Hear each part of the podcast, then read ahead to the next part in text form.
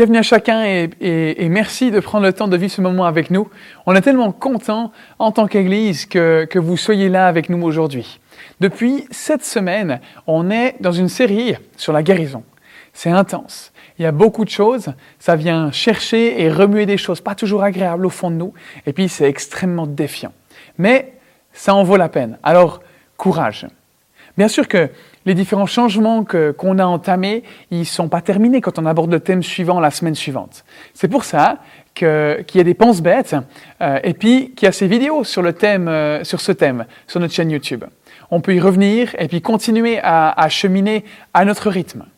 L'enjeu de cette série, eh ben, c'est de sortir des ténèbres, c'est d'exposer nos problèmes à la lumière de l'amour de Dieu, et puis de le laisser guérir ses blessures, ses blocages et ses dépendances qui troublent notre vie.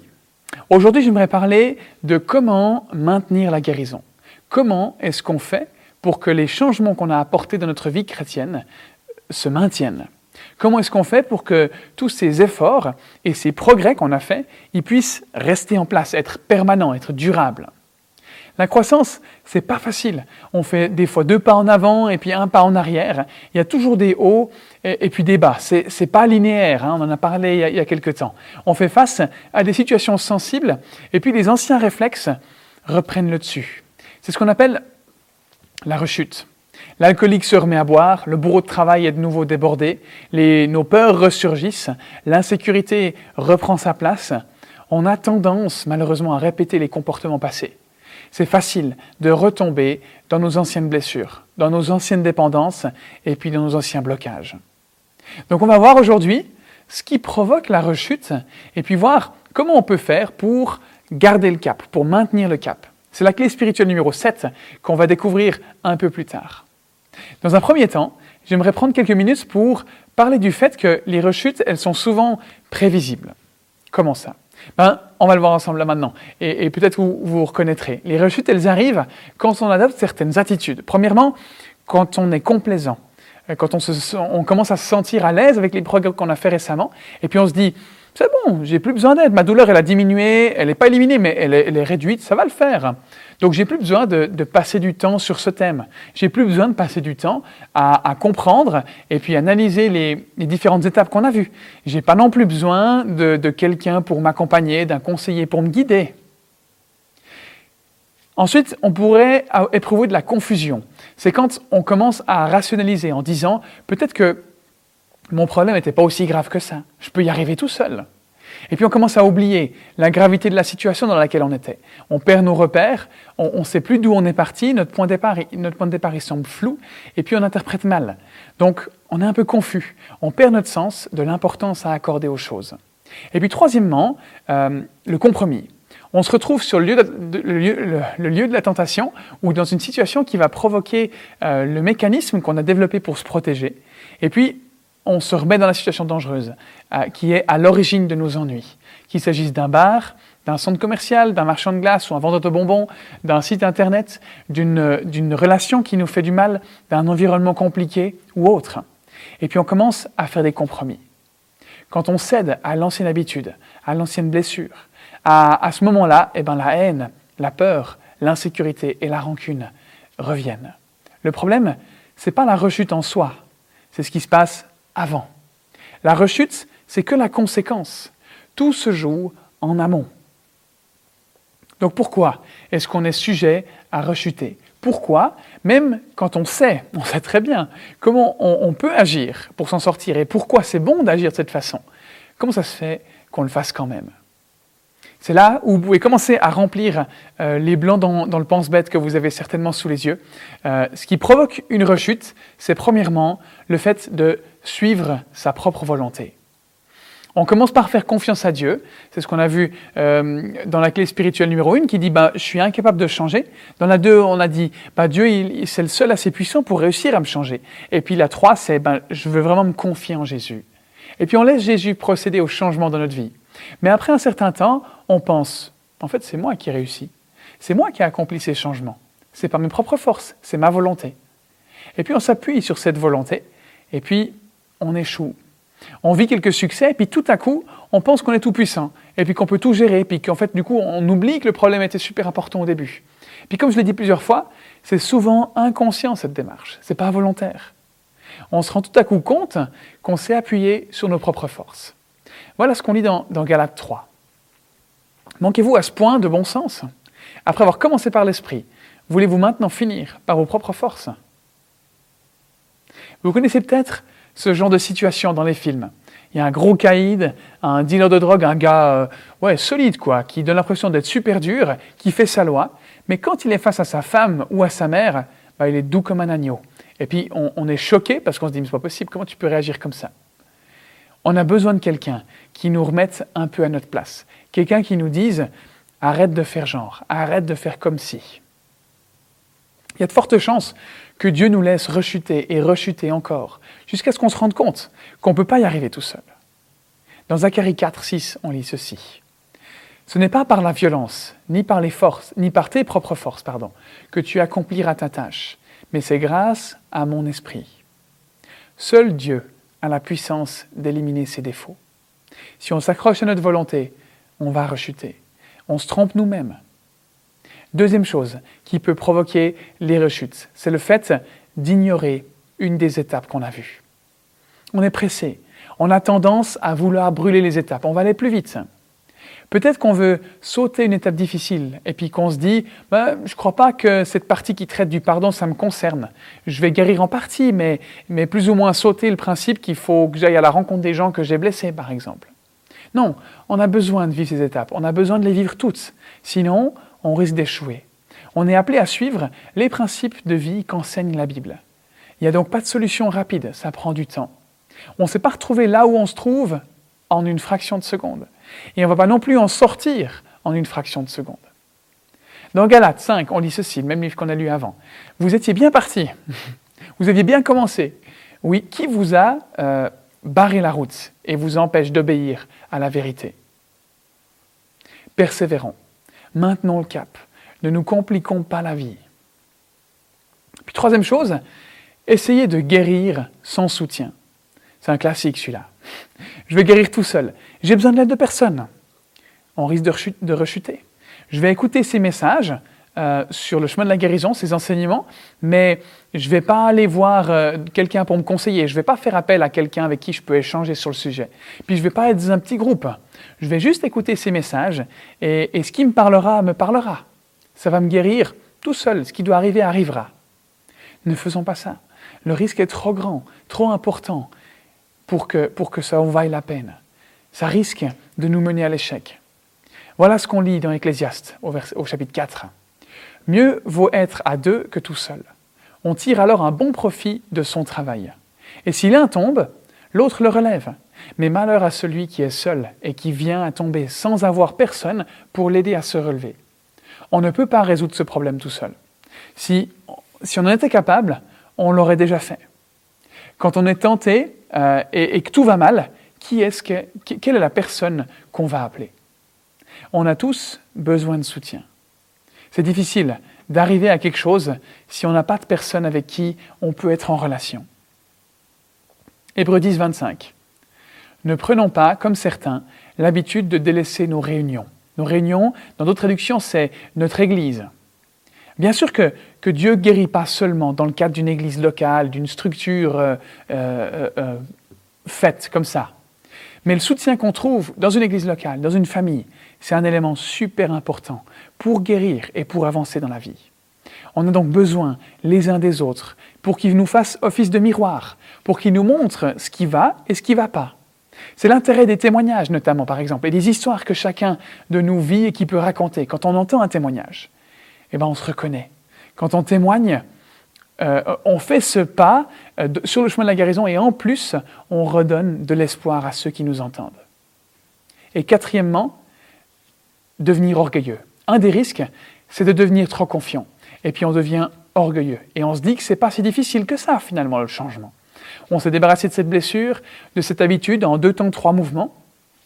C'est bon, c'est facile, c'est gérable. Proverbe 16 nous met en garde par rapport à ça. L'orgueil conduit à la faillite et l'arrogance à la ruine.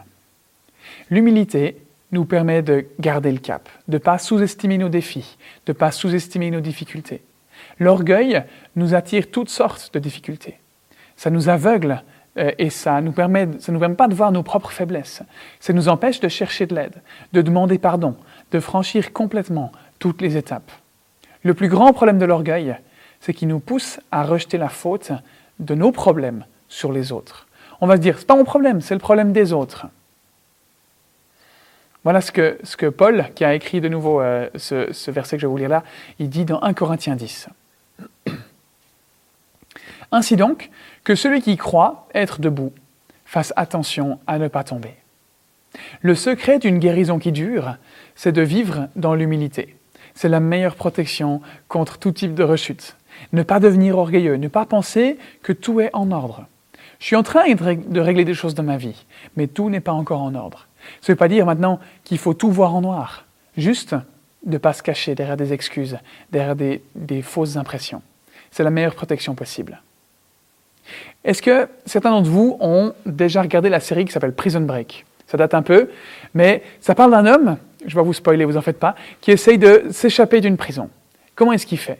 Ben, Il va essayer de trouver les failles de la prison, de passer par des endroits à propos desquels les gardes se diraient c'est impossible qu'il passe par là. C'est un peu comme dans la vie.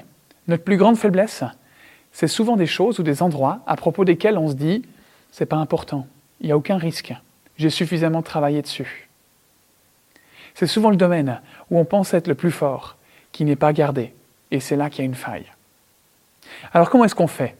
Pour éviter ces risques de rechute Qu'est-ce qu'on peut mettre en place pour ça? Ben Voilà la clé spirituelle qu'on aborde aujourd'hui, la septième, euh, l'avant-dernière de, euh, de ce chemin de la guérison. Réserver chaque jour un temps avec Dieu pour examiner ma vie, lire la Bible et prier. Ceci afin de mieux connaître Dieu et recevoir la force de vivre selon sa volonté.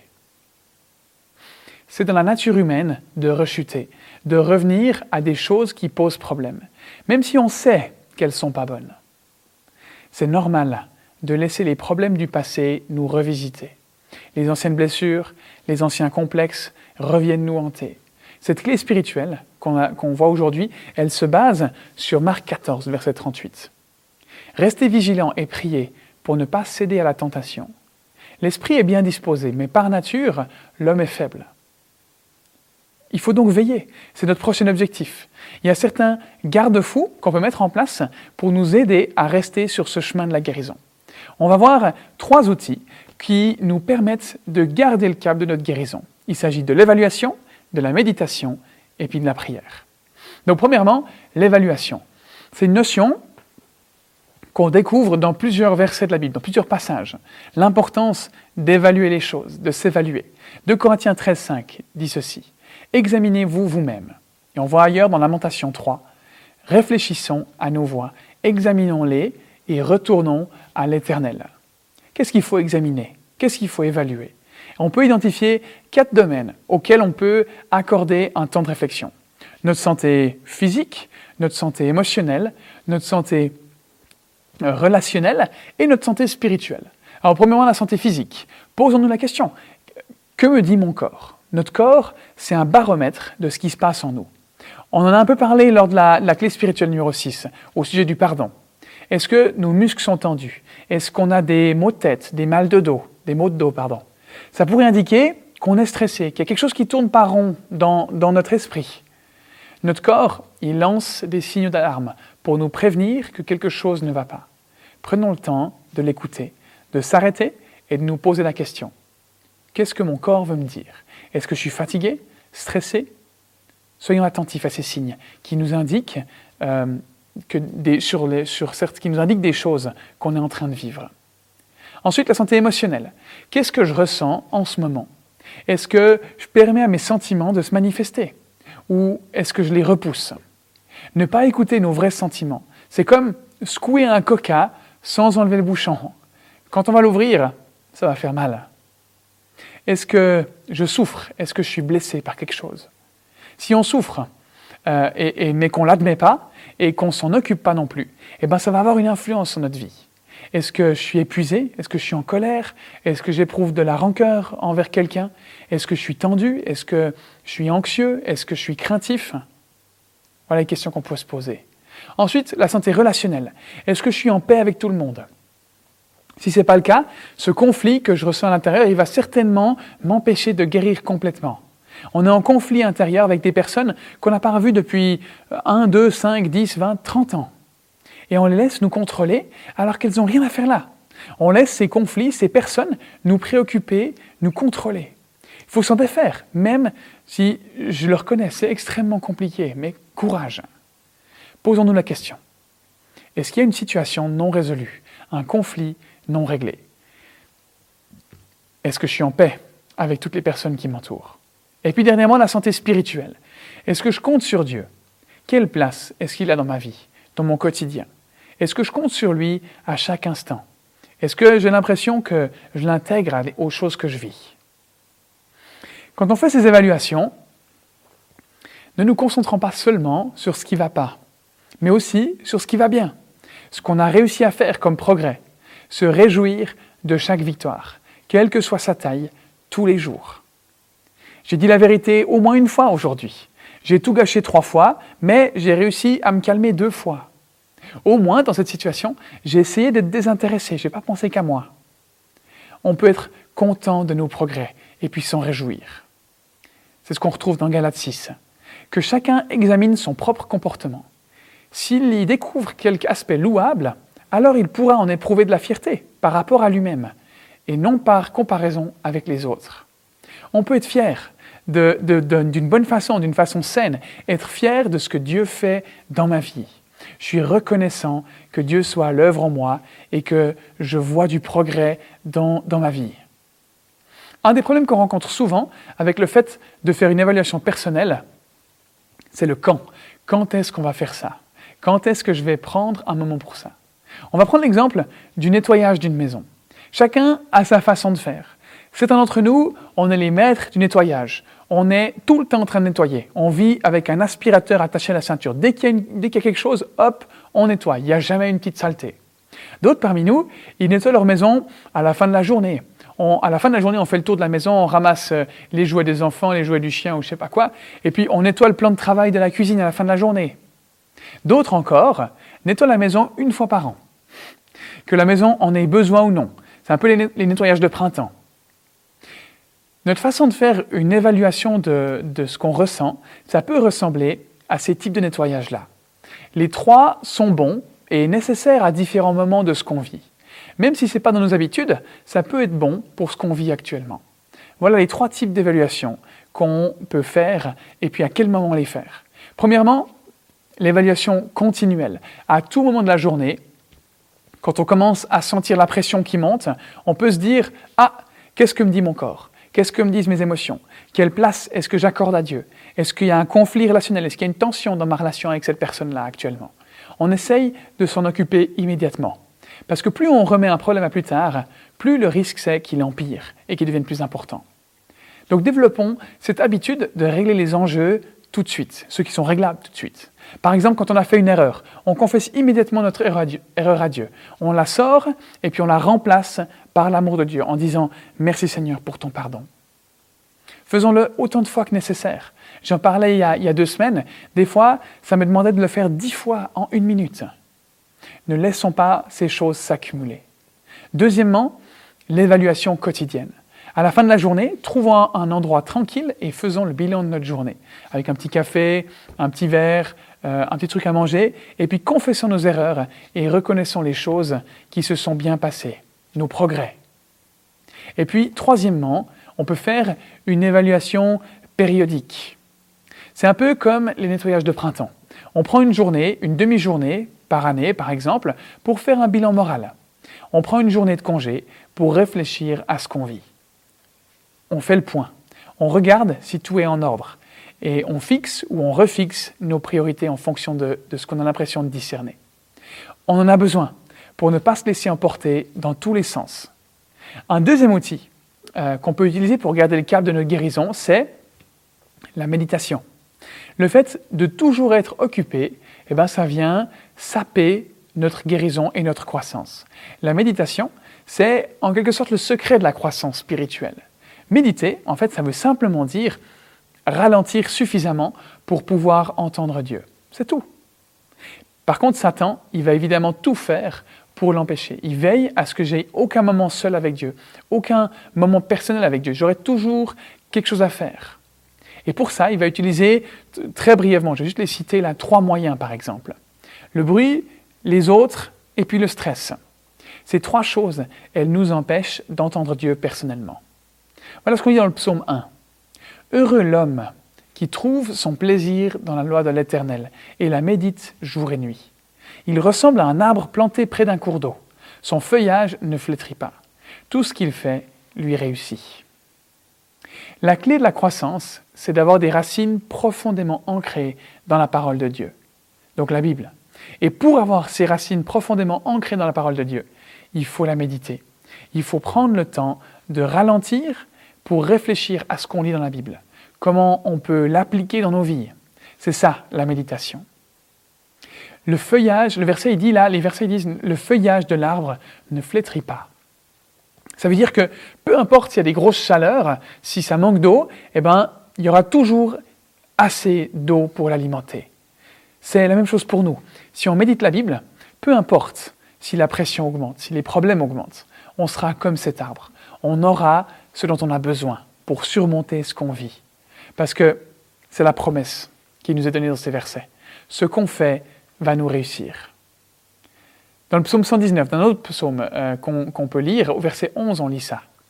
Je garde ta parole tout au fond de mon cœur pour ne pas pécher contre toi. Comment garder au fond de notre cœur ce qu'on lit? Eh bien, en le mémorisant. Quand je pense à la Bible, à des versets que je connais, que j'ai mémorisés, que j'ai en tête, que je connais un peu, eh ben, à ces versets qui contiennent des principes clés et puis des passages clés, eh ben, ça va me tenir à l'écart du péché. Ça va m'empêcher de faire des erreurs, de faire des choses que je ne voudrais pas faire ou être. Ça, ça me tient à l'écart de la rechute. Pas besoin d'apprendre à méditer parce que vous savez certainement déjà le faire. Si on sait se faire du souci, on sait méditer. L'inquiétude, c'est juste de la méditation négative. On pense sans arrêt à une situation qui nous préoccupe. On peut faire la même chose avec un verset de la Bible, avec quelque chose de positif, avec un principe de la Bible. Et puis, troisième outil, pour garder le cap, le dernier qu'on va voir aujourd'hui, c'est la prière. C'est la façon de se brancher sur la puissance de Dieu. Comment est-ce qu'on fait ça? Beaucoup de, personnes ne se rendent pas forcément compte qu'on peut prier pour tous les besoins de la vie. On se dit, non mais ça vaut pas la peine de prier pour ça, Dieu il s'en fiche, c'est pas assez important, je vais quand même pas prier pour ça. Dieu, c'est un Père aimant. On peut prier pour n'importe quel besoin, un besoin financier, physique, relationnel, spirituel, émotionnel et d'autres. Il accepte tous les besoins. Comment est-ce qu'on fait pour prier? C'est ça la question que, euh, que les gens ont posée à Jésus quand il était sur terre. Et c'est ce que beaucoup d'entre nous connaissent, enfin sa réponse de Jésus, c'est ce que beaucoup d'entre nous connaissent comme étant le Notre Père. On voit ça dans Matthieu 6. Ne les imitez, c'est Jésus qui parle. Ne les imitez pas, car votre Père sait de quoi vous avez besoin avant que vous le lui demandiez. Voici donc comment vous devez prier. Notre Père céleste, que la sainteté de ton nom soit respectée, que ton règne vienne, que ta volonté soit faite sur la terre comme au ciel. Donne-nous aujourd'hui notre pain quotidien. Pardonne-nous nos offenses, comme nous pardonnons à ceux qui nous ont offensés. Ne nous expose pas à la tentation, mais délivre-nous du mal. J'aimerais euh, aborder deux, deux courtes choses à propos de ces versets. Jésus, il parle d'abord de comment prier. Il s'agit d'un modèle, d'une façon de faire. On n'a pas forcément besoin de dire ces mots exacts quand on s'adresse à Dieu. Il a dit, voici comment vous devez prier. Il n'a pas dit, voilà les mots exacts que vous devez utiliser pour prier.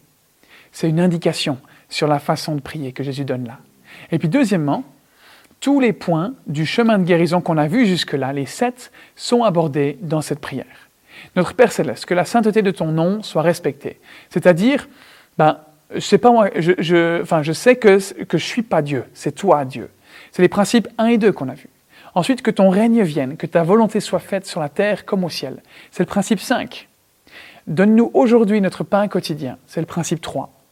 Pardonne-nous nos offenses. C'est le principe 4. Comme nous aussi, nous pardonnons à ceux qui nous ont offensés.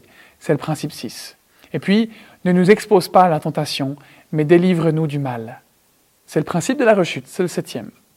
Jésus nous a donné les principes qui nous permettent de guérir et de garder le cap quand les choses, elles se compliquent, quand on a besoin de, de, de, sa conduite. Peut-être que vous êtes fatigué de rechuter et vous voyez bien que euh, ce qui se passe, mais vous n'arrivez pas à changer. On est humain. On vit tous ces choses-là. Comme on l'a lu dans la Bible tout à l'heure, c'est humain, c'est naturel.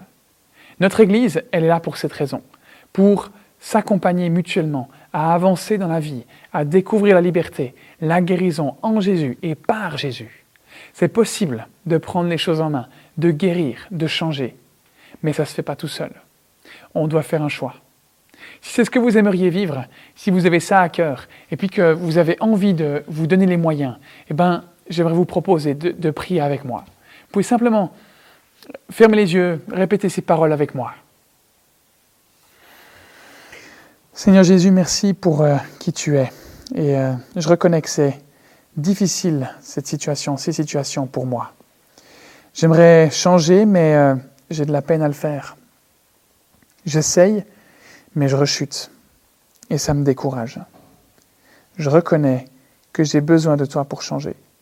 C'est toi qui peux m'aider à changer de façon durable, à ne pas retomber. Aide-moi à identifier les choses qui me font rechuter et à développer des outils pour m'attacher à toi. Tu es la source de ma guérison. Je veux me confier en toi. Merci pour ton travail en moi. Amen. On compte énormément pour Jésus. Et lui, il a le pouvoir de nous changer. Cette prière, c'était un premier pas. Grâce à son aide, on peut changer.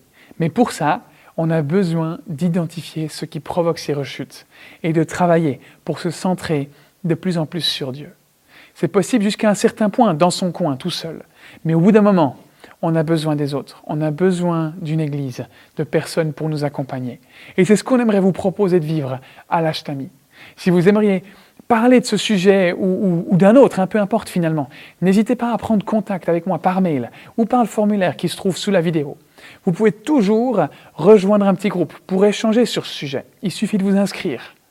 C'est un moyen aussi, euh, ces petits groupes, très propices à ça. Ne le manquez pas, c'est important. Et puis sachez que, que Dieu vous aime, qui, désire vraiment avoir une relation avec vous. C'est sur ça que j'aimerais euh, terminer. Que vous soyez conscient de ça, qui vous aime et qui désire cette relation avec vous, que ça vaut la peine d'y investir. Ben, que, Dieu vous garde dans ce que vous vivez et puis qu'il vous conduise dans, euh, dans votre quotidien.